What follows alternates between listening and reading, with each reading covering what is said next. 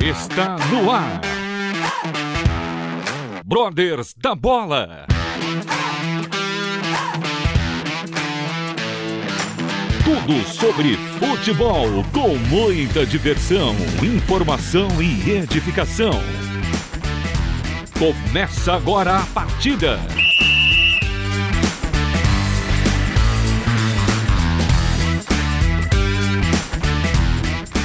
Olá, muito boa noite, amigos ouvintes ligados aqui na Rádio Transmundial. Começa agora mais um Brothers da Bola.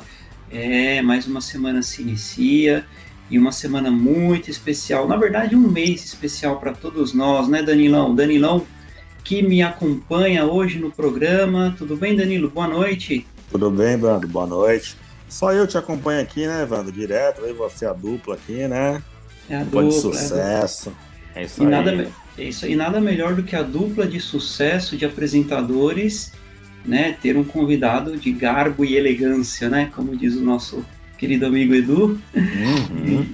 E, e especial para especial pra gente, né, Danilão? Que a gente completa. é um convidado mais que especial, né? Super especial. Poxa vida. E nós completamos dois anos de Brothers da Bola neste mês de agosto. E nada melhor do que encerrar o mês de agosto com um convidado super especial. E já quero dar as boas-vindas a ele, querido Neto. É, Neto não, né? Vamos falar o nome certinho, né? Hélio. Será que todo mundo te conhece assim, Netão? Hélio Hermito Zampier? Não, né? É Neto da Chape. Boa noite, Neto. Tudo bem? Boa noite. Primeiro, um prazer receber um convite de vocês aí que tem um ministério que tem feito muito sucesso aí, tem levado a palavra e levado devocionais a muitos atletas aí, pessoas também no geral. Obrigado pelo convite. É um prazer estar aqui. Espero que com a minha presença, com a minha história, e juntamente com vocês, a gente possa continuar dando crescimento ao, aos brothers da bola, né, que tem crescido Amém. tanto nesses dois anos. Amém. Nossa, muito obrigado, Neto, pelas suas palavras.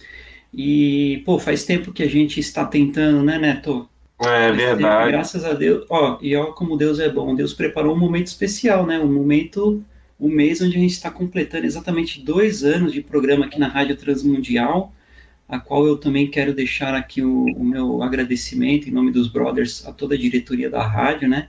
Que recebeu o nosso projeto, né? Nos acolheu e estamos aqui até hoje fazendo aí um trabalho maravilhoso para honra e glória de Deus. Muito obrigado, viu, Neto? Ah, e o Danilo, a gente não pode deixar de agradecer a, quem comanda aí a vida do Neto, né? A patroa, né? A esposa, porque ela, ela que liberou. Fala, né? Não, é não Danilo? Fala ela, a verdade. Ela, ela, que fez meio de campo aí, né? Ela liberou, né? Não, uma, ela. E uma hora dessa a gente tá gravando aqui, só a esposa liberando mesmo, né? Ela, ela, ela, é, a Simone, como eu digo, ela é, ela é a sombra minha, né, cara? Ela. Porque assim, eu sou um cara muito desleixado, sabe? Eu sou um cara assim que eu não sou tão organizado com, com, com as minhas coisas. Então, por exemplo, às vezes eu marco três coisas no mesmo dia. Aí eu vou atropelando e ela fala assim, e ela quando tá por perto, ela fala assim, você já marcou uma outra coisa lá, o que, que você tá falando aí? E eu, mas Simone, então ela, ela que me organiza, então hoje ela falou assim, vai dar tempo. Eu tava fazendo um curso, eu faço um curso também, eu terminei a faculdade de teologia e faço um curso de teologia sistemática, são dois anos aqui, começou agora, é, não tem um mês aqui em Chapecó, estava na quinta aula. E hoje tinha aula também, rapaz, então eu trabalho no clube, por fora, teologia, aí vai atropelando tudo, eu, mas assim eu vou, vou aprendendo, né? Poxa, com certeza. E, poxa, Neto, você, é, é, bom você ter comentado sobre o seu curso de teologia, inclusive aqui a Rádio Transmundial, ela tem uma parceria com a Faculdade Teológica Batista também, é, a rádio oferece cursos de teologia online, alguns, alguns gratuitos, é muito interessante, te convido, inclusive, a visitar o site da Rádio Transmundial, conhecer um pouco mais do, do ministério da rádio, de tudo que a rádio oferece, que é justamente para o crescimento do evangelho do reino de Deus. E, bom, bora lá, vamos começar, vamos começar o programa de hoje, conhecer um pouquinho mais sobre a vida do Neto. Ô Neto, primeira coisa que eu queria te perguntar, como surgiu o desejo de se tornar um atleta profissional? Como, como que foi essa, esse processo na, o, o Netinho, o Netinho lá pequenininho, lá no Rio de Janeiro, como que ele, como que você cresceu, como que despertou o seu interesse em trilhar o, o mundo da bola? É, primeiro, eu acho que o futebol é um, geralmente, né, não é, não são em todos os casos, mas geralmente ele começa com um apego da família, né? Meu pai é um cara que eu sou filho caçula de quatro homens e meu pai sempre me levou. Meu pai sempre foi um, um bom, meu pai jogava muito, muito campo, salão e eu sempre acompanhei ele desde pequenininho, né? Desde moleque. E eu sempre tive esse desejo de ser um atleta, mas sempre fui muito distante, né? Eu vim de um, de um bairro muito perigoso, é, é, um tanto afastado no Rio de Janeiro, Pavuna, um lugar onde a criminalidade é bem alta, é um lugar onde até o próprio Estado não, não dá muito valor e as oportunidades são escassas lá, né? Então eu sempre tive um sonho por ser um, eu sempre fui um, um peladeiro nato assim no meu bairro lá na, na Pavuna, na Zona Oeste, eu sempre me destaquei muito no, nos bairros e depois fui jogar no futsal do meu colégio mas era algo distante, assim, né? Era um sonho, um desejo, todo mundo tem essa paixão, acho que todo brasileiro, 90% quando nasce e cresce, vai crescendo com esse desejo de ser atleta. Mas entre o desejo e a realidade é uma, algo completamente diferente, né? Eu pude ingressar mesmo com a cabeça no futebol mesmo para tentar ser um atleta. Acho que partiu muito quando eu fui jogar no futsal do colégio que eu estudei, Colégio Mercúrio. E jogando futsal lá, a gente tinha uma equipe muito forte dos 8-5, né? E alguns já tinham entrado no meio dos 8-4, que era o meu caso, né? Eu tinha jogado com o pessoal do ano anterior. E aí, quando eu fui levado para fazer um teste no Vasco, isso eu lembro perfeitamente, pelo preparador de goleiro do, do, do colégio, que era um ex-atleta do Vasco, eu, eu fui muito bem nesse teste, sabe? No futsal ainda, fui muito bem, muito bem, muito bem. Achei até que fosse passar, tinha feito dois gols contra os federados do Vasco na época. E aquilo ali começou a me chamar a atenção, que eu entendi que, poxa, eu treinei três anos futsal, nunca tinha jogado, jogava uma pelada, era bom peladeiro, mas quando eu pude ter um pouco mais de treinamento específico e um pouco mais da técnica, da malícia, eu pude ver que eu tinha evoluído muito, a ponto de jogar de igual para igual com pessoas que jogavam desde pequeno. E aí depois eu fui para o campo jogar o amador no clube do meu bairro, um clube amador, o Pavonense, e ali também a gente começou a fazer amistosos contra clubes. Eu lembro que teve um, um amistoso que a gente ganhou do Madureira. O Madureira sempre foi um clube no Rio que revela muito para os clubes grandes, né? Sempre tem muito jogador bom. A gente conseguiu ganhar do Madureira, então eu comecei a perceber, poxa, é, eu acho que. Tem jeito, leva jeito aí. É, tem jeito, porque é um sonho tão distante. Acho que todo menino ele, ele sonha, ele é um bom peladeiro, mas ele vê uma distância tão grande entre estar tá num clube, estar tá na pelada e realmente há essa distância a essa distância. Ela só é encurtada quando você treina mais específico, quando você também quando o atleta que quer ser jogador, ele começa a se dedicar um pouco mais, né? Ele entender que precisa de descanso. Só técnica não ganha. A gente está vendo aí os grandes atletas do mundo. O Messi hoje foi pro Messi aí tá indo para Paris, então a gente vê é, grandes atletas no mundo que eles necessitam de uma dedicação a mais, né? Só a técnica não, não chega a lugar nenhum, pode até chegar, mas não, não chega longe, como deveria. Então eu comecei a me dedicar um pouco mais e jogando esse nesse clube amador do meu bairro, né? Intercalando o futsal no colégio com o amador. E eu comecei a ver que eu estava evoluindo bem. Até surgiu a oportunidade de eu ir para o Grêmio, ia para a base do Grêmio, onde eu não fui, e acabei indo para Francisco Beltrão, no interior do Paraná. E ali começou a minha história no, no futebol mesmo, assim, eu comecei a dar salto maior, agora já era em clube, e quando você está dentro do clube, só resta acreditar, ter fé e se dedicar bastante, porque o futebol é uma evolução diária, né? O jogador ele evolui sem perceber, ele evolui durante os treinos, né? Treinos e jogos fazem com que o jogador evolua. Claro que o treino muito mais, né? Porque você treina todo dia, o jogo é uma vez por semana. Então, se você acha que vai treinar e vai melhorar sua capacidade no jogo, você está enganado. Você vai ter que repetir muito no treino. Então, quando eu comecei a entrar em clubes de, de futebol, eu pude perceber que eu teria condições de ser profissional, mas é, passei por muitas dificuldades em clubes também até ser um atleta profissional de verdade. Ô Neto, você tem 1,97m, quase do meu tamanho. Você não me conhece, é um pouquinho maior só. Eu tenho 1,64, é um pouquinho maior só. É o fanfarrão, né? E você sempre atuou como zagueiro ou você já arriscou ali um atacante, um meia? Olha, é, no futsal, no futsal eu era pivô, uhum. no meu colégio. E, e, assim, eu falo pro meu, meu filho até brinca, que eu falo pra ele que eu fazia gol demais. Ele tem uns amigos meus que não acreditam, não. Ah, fazia falar eu fazia gol. Ah, duvido. E assim, quando tem algumas pessoas que jogaram futsal comigo, são amigos de infância e adolescentes, quando eles vêm para cá, para Chapecó, eu tô na reunião com os meus amigos, eu falo assim, pergunta ele, ele fala, não, fazia.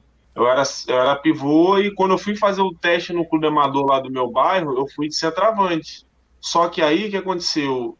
Tinha um centroavante muito bom, tinha uns atacantes bons, assim, os caras que eram, assim, do, do meu nível para mais. E aí eu tava treinando tão bem que eu fui recuando, por ser muito alto, boto o Neto de primeiro volante. Eu comecei a jogar campo primeiro volante. Primeiro volante, na frente da zaga, gostava de sair pro jogo, sempre tive muita disposição física. E aí, quando eu tava para ir pro Grêmio, que, que um rapaz queria me levar, foi ver um jogo nosso no Amador e gostou de mim, eu lembro que ele falou pro treinador: coloca esse menino que é alto, esse volante, na zaga, que o Grêmio jogava com três zagueiros na base, no sub-20. E ele queria me levar de qualquer jeito. Acabou não dando certo, mas acabou eu indo para Francisco Beltrão. Aí fui me tornar zagueiro, mas o meu sonho era ser atacante, goleador. então, é, muitos atletas, principalmente os goleiros, né, Danilo, que a gente que já passou aqui conosco, a gente sempre faz essa pergunta, né? E sempre vem esses comentários. Não, eu comecei jogando de atacante, e aí eu fui vim para volante, daí o treinador viu que eu não tinha qualidade, voltou para zagueiro e acabou chegando no gol. então tem um pouco disso também, né? Você começou numa, como atacante, então você tem. Isso é bom porque você te dá uma, uma bagagem boa também para sua função atual do, dentro do campo, né, Neto? Isso é, uhum. é, e o futsal e o futsal, Neto, ele ele te dá essa condição ainda mais, né? É, é, é, o, o, atleta que ele tem uma base no futsal, ele chega mais preparado. Você também entende dessa forma? Eu entendo, porque o futsal é um, é um esporte como o campo, né? Com a bola, mas existe, exige um raciocínio mais rápido, né? Isso. Você não. Geralmente o cara que. Os craques de futebol que prendem a bola e que vieram do futsal, eles têm um raciocínio mais rápido para drible, né? Mas geralmente futsal é mais dois toques na bola, tocar, passar. É, então, assim, eu aprendi muito com isso. Em relação ao atacante, é, me ajudou muito como zagueiro, porque, é, de uma forma geral, o pensamento do centroavante, do atacante é o mesmo, né? Então, você, mais ou menos, quando você marca alguém, você imagina o que ele vai fazer, porque você já fez aquilo por mais que seja lá atrás, você já fez aquilo ali, o futebol é repetitivo. E é por isso que os grandes, os grandes atletas, eles são diferentes, porque eles não fazem o que normalmente todo mundo faz. E por isso que eles são mais difíceis de marcar e por isso que eles ganham muito mais. Então, é, ser, ser centroavante, começar como centroavante, me deu uma base muito boa para poder marcar os centroavantes que eu marquei eu acho que é isso, né? Dificilmente um atleta começa numa posição e termina nela, né? E se torna profissional nela. Isso é muito, isso é muito normal dentro do futebol. A gente vira e mexe pergunta para um, um meia, pô, como é que, como é que você é? Não, era um, eu era um, um ponta habilidoso, aí me puxaram para meia porque eu não era, eu não tinha tanta disposição para ir voltar, me puxaram para o meio campo para me ficar só perto do volante, eu sempre fui de criar muita chance. Então, assim, você começa a entender. E, assim, graças a Deus que existem treinadores também que têm essa observação, né? Tem, tem treinadores, assim, espalhados pelo país que não são famosos, mas têm olho clínico. Muitos Sim. atletas que viraram profissional foi por causa de um treinador, alguém que viu e falou, acho você melhor aqui, e o cara acabou despontando. Com certeza, com certeza. Ô Neto, é, depois do futebol paranaense, você veio jogar no Guarani de Campinas. Você uhum. ficou aqui de 2009 a 2012, se eu não me engano, e, e, você fez parte daquele time do Guarani, que um excelente time, inclusive, que foi vice-campeão paulista em 2012, é, perdeu para o Santos, né, na final. Sim. Santos de, de, já de Neymar, né, inclusive. É, Santos de Neymar. Muito forte aquele time ali. Tá louco. Era Poxa. difícil ganhar aquele time. Inclusive, nós tivemos aqui com o Medina, o Medina, que fez parte daquele, daquela equipe do Guarani, e ele, eles não, ele disse pra gente que não tinha como marcar, segurar o Neymar, não. que era muito difícil. E aí, conta um ah, pouquinho é dessa experiência aí, porque você, zagueiro, enfrentando Santos de Neymar, como que você chegou a dar um, um chega para lá nele ou nem, nem deu, nem deu tempo? Foi muito bacana, foi uma experiência assim, o que Deus me deu um, foi um, um, presente de Deus, né? Primeiro porque eu cheguei no Guarani em 2009, era o falecido Vadão, treinador, me trouxe do Cianorte pro Guarani, o Guarani super bem na Série B, eu voltando de lesão no meu joelho, então eu fiz o tratamento, terminei o tratamento em Campinas e fiquei para aquele elenco da Série B que fui vice-campeão em 2009. Fiz parte daquele elenco. E 2010, eu, quando eu voltei a jogar, voltei muito mal e fui emprestado para o Metropolitano de Blumenau. Lá joguei uma Série D, retornei para o Guarani, no final de 2010. Começou 2011, né? Era Série A2 o Guarani. Eu tive três vice-campeonatos seguidos com o Guarani. Série A2 e a gente conseguiu chegar numa final. Eu comecei a jogar, né? Jogar em alto nível. Chegamos numa final e perdemos para o 15 de Piracicaba, mas já tinha subido, né? Quando você chega na final, você já tem um acesso garantido. E no meio do ano, quando começou a Série B, eu machuquei o pubis, uma lesão grave, tive que fazer uma cirurgia no meio do ano de 2011. E quando eu fui voltar, era 2012. 2012 foi quando o mesmo treinador que me levou em 2009, Oswaldo Avarez, Vadão, quando ele reassumiu o Guarani. E eu estava sete meses sem jogar. Inclusive, estava sete meses sem receber também. O clube passava por uma dificuldade financeira tremenda. E o Vadão acreditou em mim quando ninguém acreditava. Um cara muito tempo sem jogar, me deixou no elenco. Nessa que ele me deixou no elenco, eu fui entrando em alguns jogos, entrei contra o São Paulo no Morumbi, empatamos um a um, fizemos um gol com 50 segundos e tive uma sequência junto com o Domingos, zagueiro, e a gente acabou, depois de tudo, a gente vendo que estava na final contra o Santos. E aquela final foi especial, porque logo após aquela final, né, mais para o final do ano, eu fui me apresentar no Santos, né, o Santos me comprou do Guarani.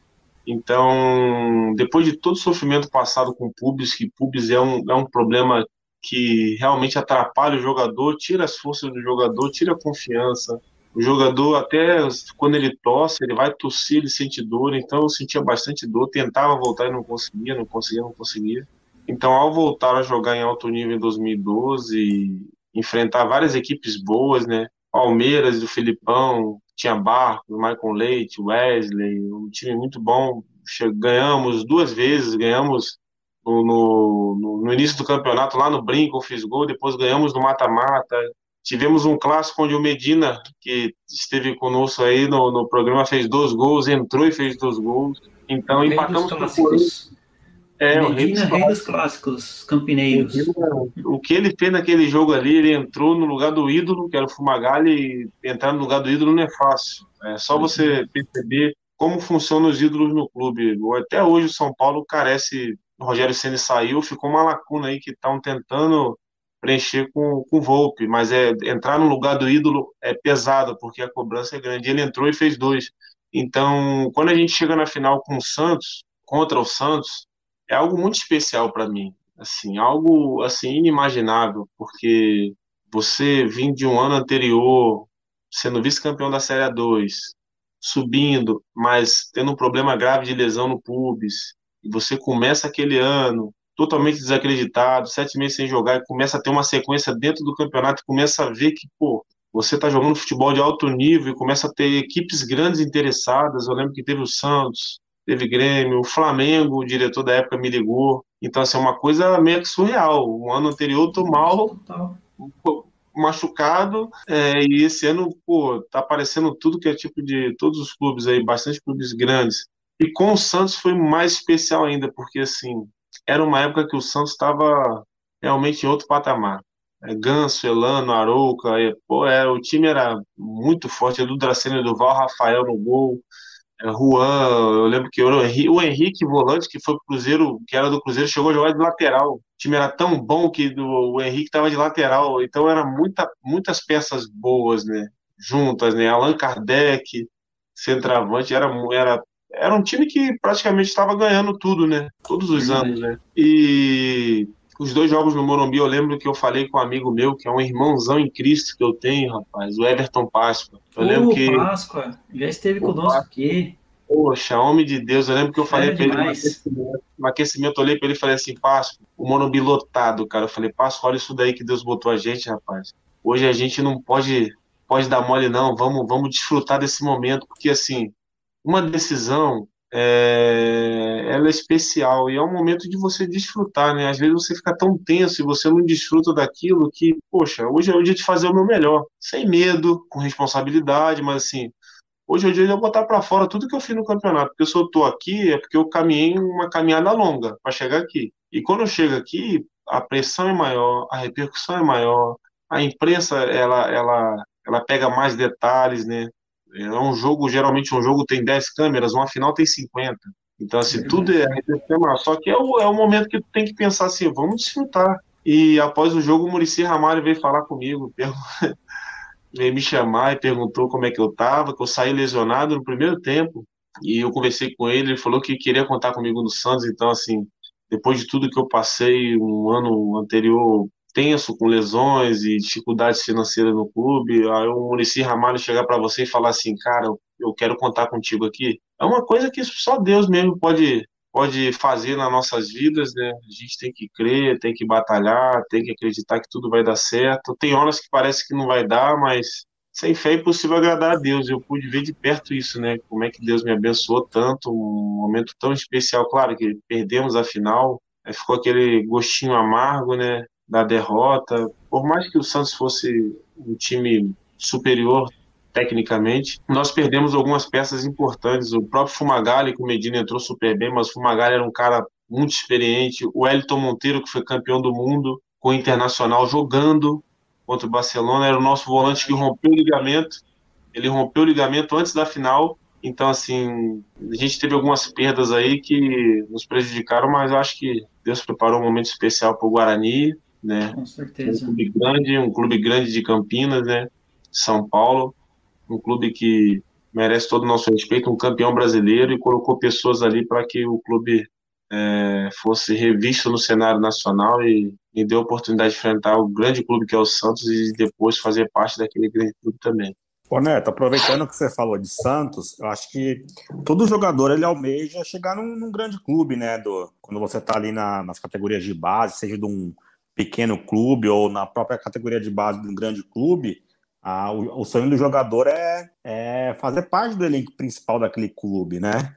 E quando você olha para toda a sua trajetória e quando você vê um contato do Santos ali, e igual você falou, o Murici falando com você que gostaria de contar é, com você na, na, no Santos, depois de fazer uma final contra eles, né? Qual que, que sentimento que vem assim na, na, na sua cabeça? Passa um, um, filme de tudo que você passou durante sua, a sua caminhada nas bases, porque o futebol é muito glamorizado, né? Mas as pessoas não sabem a real como é viver uma categoria de base, de um pequeno clube, as condições que os clubes, infelizmente, hoje alguns oferecem para o jogador. O que, que veio na sua cabeça assim quando um grande clube, um grande clube veio é, contratar você e você conversando, ah, não sei que era ser empresário, qual que, que, que é o sentimento? Não, vamos acertar, vamos acertar, porque esse é o meu sonho, jogar num grande clube.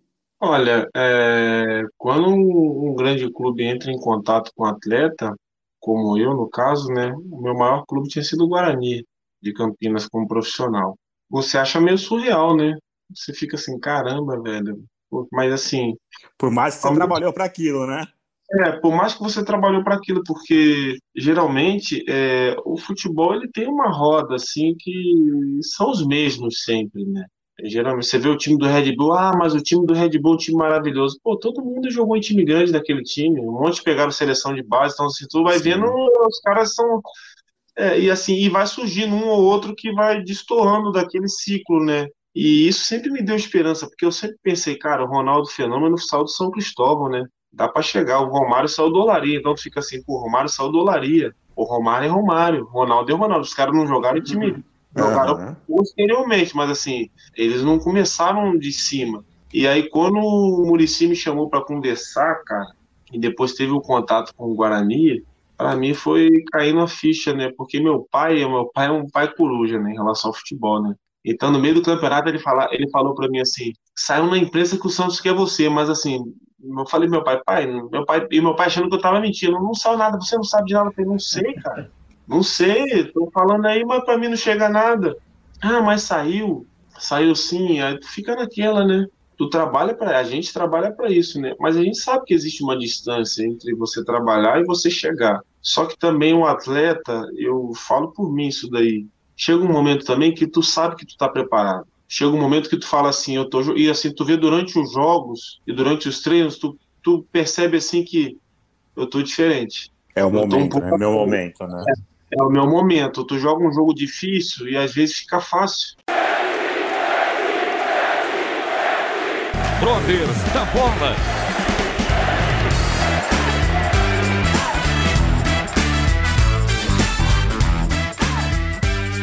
A sua passagem por Santos, ela tem um, um fator especial também, porque você conheceu na cidade de Santos, não sei se você já conhecia, na verdade, o, o, pastor da Igreja Batista Central de Santos, né?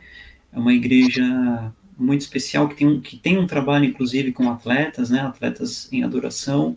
É, você conheceu esse trabalho, esse ministério da igreja nessa sua passagem pelos Santos, ou você já conhecia? E já emendando a, a pergunta para você, você já era convertido, ou você, você conheceu a Cristo é, em um outro momento, no meio do futebol mesmo, ou você já vem de família cristã? Eu conheci a Cristo em 2003. Um rapaz que jogou comigo me falou de Jesus e eu me interessei assim bastante. E uma vez eu aceitei Jesus dentro do vestiário porque ficava ele sozinho à noite. Ele me ele pregava, mas eu, eu aceitei sem entender muito não, né? E depois eu continuei, eu era bem católico, sabe? Eu ia na igreja católica, mas eu sempre tive uma curiosidade assim tremenda, porque assim, na hora da liturgia, eu sempre quis não só entender o que o padre lia da Bíblia, eu queria ler todo o contexto. Então sempre tinha liturgia, às vezes eu anotava o que que estava e tinha uma Bíblia que eu lia em casa. E no Guarani, quando eu cheguei no Guarani, apesar de no Cianorte eu ter tido um aprendizado com um rapaz que era cristão, o Valdir, e cheguei no Guarani, tive Marcos Denner, que é um homem de Deus também, que é um cara que, pô, eu morava no mesmo prédio que ele, ele fazia uma reunião da família, dos casais, levava um pastor e às vezes ele pregava. E isso são trabalhos de pessoas aí no anonimato, que fazem a diferença para muitos atletas. Assim, eu tive algumas pessoas que me falaram de Jesus, é, junto com a minha esposa, e a gente era bem religioso, a gente não entendia muita palavra, né? Eu ia na igreja católica, mas eu não tinha estudado aquilo ali, né? Mas quando eu cheguei em Santos, eu pude me reunir com algumas pessoas que eram cristãs. O Rafael Goleiro, o Rafael Cabral, que é um dos caras que eu vi assim um exemplo de homem de Deus assim, um grande exemplo. O próprio Alan Santos, que está aqui comigo aqui na Chapecoense. Boa, fera, Alan parceiraço. Santos, também parceiro. Aí tinha na época o Felipe Anderson, que hoje voltou para Lázio e era um, né, tava começando a entender o evangelho. Bruno Pérez também, que estava indo na igreja. Então tinha uma turma muito boa, tentando me lembrar de mais alguém aqui, mas tinha uma turma muito boa de cristãos que me chamaram, ó, oh, Netão, vamos lá na, na igreja, era uma quinta-feira, atletas em adoração, era até o Kleber. Klebão, linda, Manão. Linda e ele, o Kleber me ajudou muito, porque quando eu comecei a entender um pouquinho a palavra, ele ia na minha casa pregar para mim e para minha esposa. E era, é, é, um homem de Deus, né? Porque eu lembro que ele, ele era o líder do atleta em adoração e uma vez ele foi lá em casa, Simone que fazer um café reforçado para ele, né? Ele ia pregar lá duas, duas horas, dar ensino, onde ele falou assim: Eu não vou vir mais aqui não. Vocês ficam fazendo um monte de coisa gostosa, eu não vim para comer. Eu vim para dar o estudo. ele falou que ele queria perder o foco dele. Então, assim, em Santos eu conheci mais aprofundado a palavra de Deus e Deus levantou o pastor Carlos, levantou o pastor Wesley, que está, na, se não me engano, na PIB de Cubatão agora. Levantou o irmão Kleber, que por algumas vezes foi lá em casa pregar. Então, Deus levantou pessoas, né? E é, é assim, Deus levanta pessoas para a obra dele, e ali eu pude me aprofundar um pouco mais na palavra, pude me interessar mais. Foi um tempo difícil profissional para mim, porque eu, apesar de ter a oportunidade de jogar no clube grande, eu não consegui desempenhar tudo aquilo que eu desempenhei, mas foi um tempo espiritualmente de renovo para mim.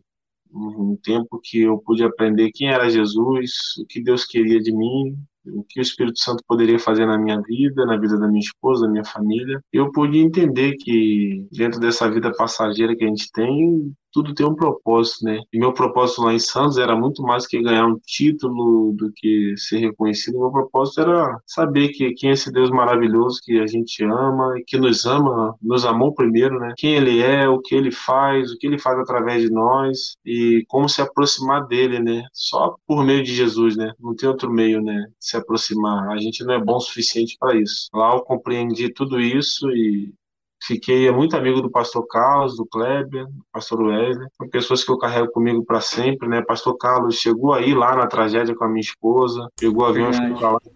Foram pessoas que marcaram minha vida, né? E que a gente tem um carinho eterno.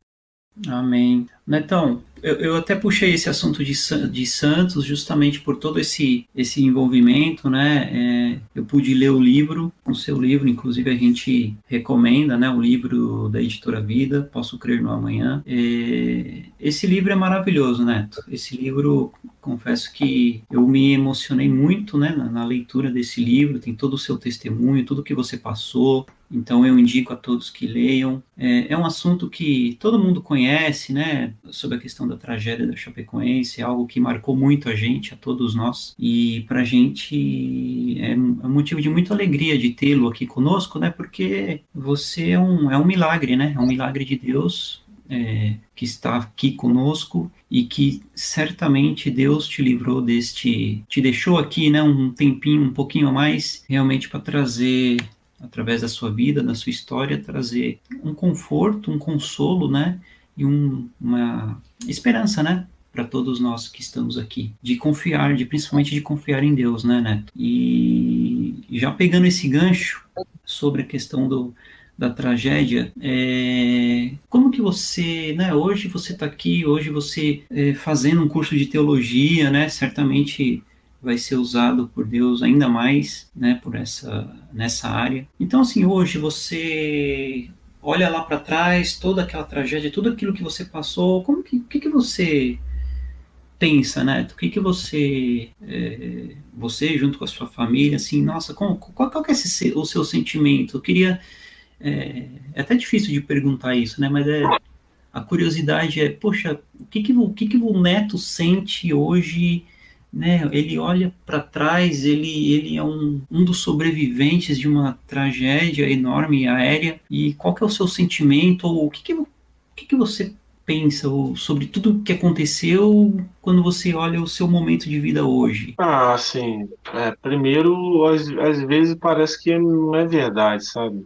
Postei uma foto no meu Instagram, duas fotos. Que saudade que me deu hoje de jogar bola. Olha que eu não sinto muita falta, não. Porque quando eu tentei voltar aqui a jogar bola na Chapecoense, eu sofri demais. Minha coluna tá quebrada, a vértebra achatada, um pedaço do osso quebrado, ligamento rompido, o joelho estourou tudo. Uso bombinha para respirar melhor, porque fui esmagado pelos ferros, estourou o pulmão, muito tempo sem ser achado, pegou uma bactéria forte, quase morri por isso. Então, assim, muitos problemas né, no corpo que ficaram, né? É, são sequelas da, da, tragédia, né? De estar vivo aqui, a gente só tem que agradecer. Mas eu vejo que o ser humano, mais uma vez, ele peca e erra, né? A mentira é uma desgraça, né? O diabo é o pai dela, pai da mentira uma mentira, ninguém tá, eu sinto assim, quanto mais eu estudo eu vejo que ninguém tá, tá imune a mentir. Todos nós temos defeitos e às vezes a gente pode mentir de alguma forma. Mas o que atrapalha a humanidade é a sustentação da mentira, né? Então quando a gente vai ver a tragédia, o, o, o a gasolina que não tinha foi o último problema. Já começa desde a liberação do voo, que não era para ser liberado por falta de combustível, alguém liberou, a Colômbia aceitou. O contrato de seguro era um contrato que não tinha vigência para Peru e para Colômbia, então o avião não poderia viajar para o Peru nem para a Colômbia, se não tinha seguro que cobrisse. É proibido na, na aviação mundial. E foi liberado igual. Então, quando tu vai ver isso daí, cara, quem indicou Quem indicou a Lamia para a Chapecoense? Ninguém sabe. Então, a gente sabe quem foi, mas ele não vai ser falado. Claro. É triste, né? Tudo isso, né? Mas Deus já sabia, porque eu sonhei na sexta-feira que eu caía do avião ficava vivo. Isso e aconteceu na segunda. Então Deus já sabia. A gente tá bem presinho aqui nesse tempo. A gente tá preso. Mas Deus, ele é atemporal, né? Ele, ele não tem tempo para ele. Ele sabe que vai. Ele sabe quem vai estar tá com ele no reino, como ele enxerga o passado, como ele enxerga o presente. Ele não tem tempo, né? Nós temos um tempo, né? A gente vive dia após dia para Deus um dia é como fosse mil anos, então ele já está lá mil anos na frente, a gente não está, a gente está aqui. Então Deus sabia e me deu uma visão de um acidente aéreo no qual sobreviveria. É estranho, para mim, porque a minha vida mudou muito, mudou muito. Eu era um atleta que estava talvez no meu melhor momento da carreira, com 30 anos. Eu tive um pouco mais de frequência e eu tinha propostas e mais propostas para chegar, propostas de fora do país, eu num nível né? Todo time praticamente, né? Acho que todo mundo estava no seu melhor, tirando o Kleber Santana, que já tinha jogado no Flamengo, no São Paulo, no Santos, no Japão, no, tinha feito gol no Real Madrid, no Santiago Bernabéu, aquele lá era outro nível, né? Aquele lá eu, foi um dos poucos que eu vi assim que tá na prateleira de alto nível de verdade, né? De, mas assim, é estranho. Eu sinto que Deus me deixou vivo por um propósito dele. Eu, eu vejo esse desenho na minha vida, porque antes da tragédia, eu lembro que eu estava muito apegado com Deus, assim, muito apegado com Deus, assim, em relação a querer conhecer mais. Eu lembro que eu tinha comprado dois livros de estudo, uma doideira, assim, dois livros sobre teologia, teologia do Velho Testamento, teologia do Novo Testamento. Eu comprei, mas nem porque eu, eu, eu li a Bíblia, eu, eu queria entender mais. E quando veio a tragédia, eu Deus botou no meu coração de fazer teologia à distância, né? Tava me recuperando da tragédia, tentando ser atleta, estava estudando nos horários vagos, né? E sinto que Deus que tem, acho que ele quer me usar um pouco mais nessa área. Hoje trabalho para o clube, sou superintendente do clube. Mas o futebol é um poço de vaidade, cara. O futebol é um poço de vaidade. É, eu não, não consigo me adaptar muito bem a isso, não, apesar de entender que seja qual for a área que eu for exercer, a profissão que eu for exercer, seja até dentro da igreja, eu sei que vai ter isso também, mas o futebol é um pouco mais, é um pouco mais e talvez ano que vem Deus queira me usar mais no ministério, ministrando a palavra. Eu recebo muitos convites de muitas igrejas e muitas vezes por trabalhar no clube eu não vou, mas talvez quem sabe o próximo ano, se for da vontade de Deus que eu saia desse ambiente do futebol, ou pelo menos que eu não saia, mas pelo menos que eu exerça um pouco mais aquilo que ele me, me deu, né? É, e botou no meu coração. Mas eu vejo que tem um propósito de eu estar aqui, né? Aqui vai muito além de ficar na Chapecoense para trabalhar no clube. Viver aqui, permanecer aqui, está muito pelo senso de justiça. Deus, desde o início, colocou no meu coração: você está vivo, muitos morreram e você vai atrás de justiça. Então, eu fui em Londres, fui numa manifestação que teve contra a empresa Toco Marine, eu fui em Brasília para falar sobre a empresa, que não arcou com as consequências da tragédia. Uma seguradora que é bem reconhecida no mundo, ela é uma das maiores do mundo. Então, assim, é um trabalho de formiguinha. Nós somos uma formiga contra o elefante. É difícil, a gente vai conhecendo, é difícil, a gente vai conhecendo políticos, vai ter a reabertura da CPI da tragédia. Eu fui lá falar com o senador Exalci. Então vejo que tá vivo, Deus me deixou aqui para ir muito além de permanecer somente no clube, né? Tem outras coisas para fazer também, uhum. e uma delas é pregar o evangelho. Eu sinto que Deus já me usou bastante nisso, tem para mais para me usar. Eu espero viver o resto dos meus dias aqui na terra falando do amor de Deus, falando quem é esse Jesus, que é um Jesus tão simples, né? As pessoas é, pintam uma coisa tão mirabolante a ponto de muitos que às vezes querem se achegar não se achegam por medo, por não se acharem merecedores, mas eu também não me acho merecedor, mas ele me achou. E a gente é assim, o cristão verdadeiro é assim, ele nunca vai se achar merecedor do amor de Deus, mas ele sabe que é, foi Deus que escolheu, não foi ele, não foi por mérito dele, não é o que ele faz, é pela escolha de Deus. Então, eu sinto que Deus tem tem me usado e creio que vai me usar mais ainda para falar desse amor dele para muita gente, né? Espero que isso aconteça e Amém. enquanto eu viver aqui que eu possa manifestar a glória de Deus. Amém. Com certeza, com certeza, Neto. Já já está. Você já está com certeza refletindo e, e, e trazendo muita reflexão e, e trazendo à tona é, a mensagem de, do Evangelho, sabe, para para todas as pessoas, principalmente aquelas que não, não o conhecem verdadeiramente ainda, né? E o seu testemunho é um testemunho vivo disso. E a gente realmente louva a Deus e agradece muito a Deus pela sua vida e por realmente estar te usando e que nosso desejo é que continue te usando cada vez mais. Já deixamos, deixamos aqui para você as portas abertas do, do Brothers da Bola, da Rádio Transmundial. A gente tem essa mesma visão de, de trazer a, a mensagem de Cristo no caso através do meio do futebol, para quem de futebol, ou também para os atletas, né, que estão, que trabalham com futebol. Temos nossos parceiros, a Missão Atletas de Cristo também, que também está conosco aqui na, na rádio. Então, fique super à vontade, portas abertas aqui quando precisar. Já deixo o convite para visitar aqui os estúdios da Rádio Transmundial, para conhecer todos os ministérios da rádio. Tenho certeza que você vai gostar bastante de conhecer a Rádio Transmundial. É uma missão que está aqui justamente com esse propósito, de trazer a, a mensagem do Evangelho. Sem bandeira, né? Sem bandeira, sem denominação, que esse não é o foco. Danilão, você tem mais algum, alguma pergunta, comentário? Porque infelizmente, não. infelizmente nós temos que terminar o programa. Eu não, papo bom, né? A gente poderia ficar Nossa, mais uma, duas horas. dois, aqui. três programas, mas a gente também tem é. que, né? Pô, a gente tem que deixar o neto do, dormir, né? Ele precisa descansar. É. Ele trabalha também. Isso aí. É, Só queria agradecer a participação do Neto aqui na, nos Brothers da Bola. É, o seu testemunho é um testemunho muito lindo, né? Do, do amor de Deus, do que Deus ele fez na sua vida. A gente não entende os planos de Deus, né? Assim, infelizmente muitas vidas é, se perderam ali, né? Mas a gente não entende os planos de Deus, mas o seu testemunho é um testemunho de, de amor de Deus. Eu creio que você ainda vai falar muito a muitos corações daquilo que Deus tem para fazer. Creio que você vai, já é, né, a, a voz de Deus aqui nessa terra e vai alcançar muitas vidas através do seu testemunho e muitas pessoas se chegarão ao Senhor através desse testemunho também. Não deixe de falar do amor dele, de quem ele é, é muito legal assim ver que você está se preparando para isso cada vez mais, né? Fez teologia, agora está fazendo um novo curso para poder entender mais aquilo que o Senhor ele ele tem para a sua vida e para a vida das pessoas que você vier a tocar, né? Continue assim, né? Então foi um prazer falar contigo aqui. Que o Senhor continue abençoando você, sua família e tudo que você tem feito aí. Obrigado, obrigado pelas palavras.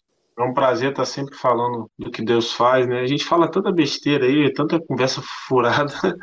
Quando a gente fala de coisa que edifica, é bom demais, o tempo até passa mais rápido. É um prazer é que Deus possa continuar usando vocês também, porque o ministério de vocês é um ministério grande, importante. Vocês têm entrado na vida de muitos atletas, às vezes, que nem conhecem a palavra, através dos devocionais, e foi assim que aconteceu comigo, né? São pessoas como vocês que fazem a diferença para o reino, e que vocês continuem assim, levando o evangelho Evangelho da forma mais simples, sem placa, né, sem bandeira. A nossa bandeira é Cristo e é Ele quem faz a diferença, né? Não é igual Paulo fala, não tem essa de sou de Paulo, sou de Apolo, eu sou de Cristo e o Espírito Santo que vai fazer na obra. Então, parabéns para vocês também, Deus abençoe. Espero que, quem sabe mais para frente a gente pode fazer um novo programa com o Neto pós-futebol.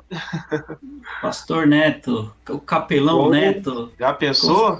Com, com certeza, vai ser um prazer, vai ser um prazer enorme. E inclusive Inclusive, Neto, assim que vocês estiverem aqui em São Paulo com o time da Chapecoense, nós vamos levar mais devocionais presente diário para todo o time também. Vai ser um Opa, prazer aí entregar para vocês. Obrigado.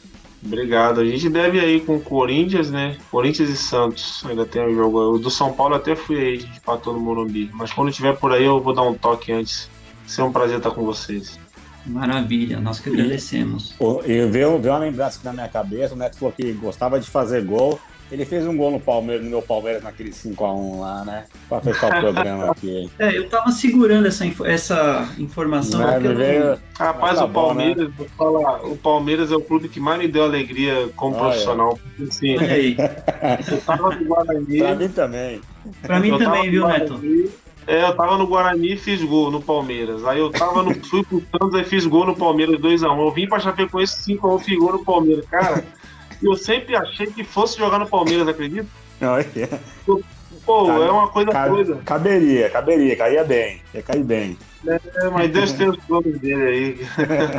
muito bom, muito bom. Bom, gente, Esse foi mais um Brothers da Bola, super especial para nós, em comemoração especial, aniversário de dois anos de programa aqui na Rádio Transmundial. Hoje recebemos o Neto, grande, hoje dirigente, futuro pastor e ex-atleta de futebol, sobrevivente também daquele é, acidente da Chape, mas que hoje está aqui conosco para compartilhar do, da sua história e do, do amor de Cristo também. Muito obrigado a todos que estiveram aqui conosco. Uma ótima semana. Fiquem com Deus. Tchau, tchau.